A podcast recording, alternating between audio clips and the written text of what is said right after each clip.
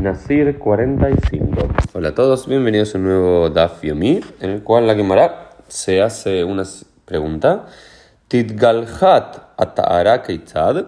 ¿Cómo se hace el proceso de afeitado del cabello, de recorte del cabello, para terminar de purificar al Nazir? Recordamos que si bien el Nazir tiene prohibido cortarse el pelo todo el tiempo de su Nazirut, cuando termina su periodo de ser nazir, tiene la obligación para pasar a un estado de pureza eh, final de afeitarse todos los cabellos. La pregunta es cómo se hace.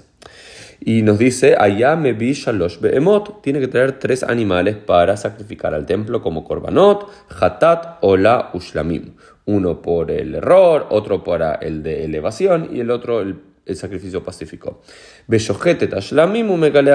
el primero que eh, ofrece es el shlamim, el sacrificio shlamim que es el que él también come, de los otros dos él no come. De este también come, entonces entrega este primero y una vez que entrega ese, ahí se afeita y ahí se recorta el cabello y luego sigue trayendo los otros dos. Luego hay una discusión en la propia Gemara interesante en qué lugar específicamente lo hace.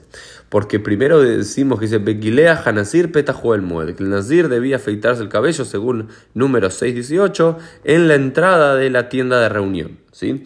Pero toda la Gemara dice, no, no, esto se refiere al Korban Shlamim, a ese sacrificio de Shlamim es el que traemos ahí. ¿Por qué?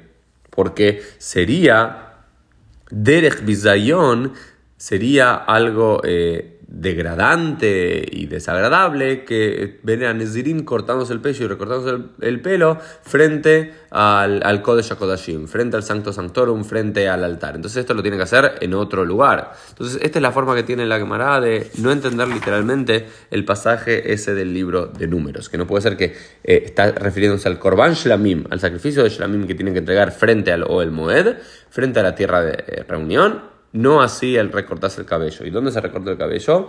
Al parecer se recortaba el cabello en uno de los, de los cuartos de las habitaciones en el sureste de del atrio de las mujeres, del Esrat Nashim, que era conocido como también eh, Esrat Nezirim, ¿sí?